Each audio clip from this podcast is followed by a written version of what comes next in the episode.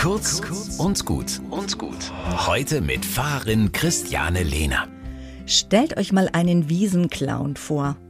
Der taucht immer gerade dann auf, wenn ihr einen Spaziergang macht. So ein drolliger Witzbold mit einem großen roten Mund. Der sieht aus, als würde er ständig lachen.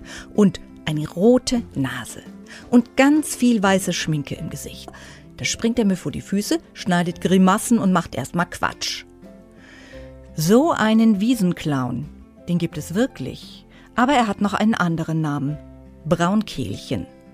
Ein ziemlich kleines Vögelchen mit weißen Federn über den Augen, mit rotbraunen Flecken unterm Schnabel, wie ein Clown. Leider hat er nichts mehr zu lachen in unseren Breiten.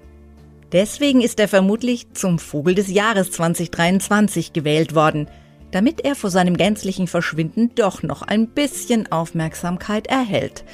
Das Braunkehlchen ist nämlich ein stark gefährdeter Singvogel. Es braucht ungemähte Wiesen und Blühstreifen. Weil es die aber immer seltener zu finden gibt, steht der Wiesenclown auf der Liste der gefährdeten Arten. Wir merken es vermutlich gar nicht, wenn der kleine Wicht verschwindet, weil wir unsere Nasen den ganzen Tag auf unsere Bildschirme pressen und uns wundern, dass es keine Wunder mehr gibt.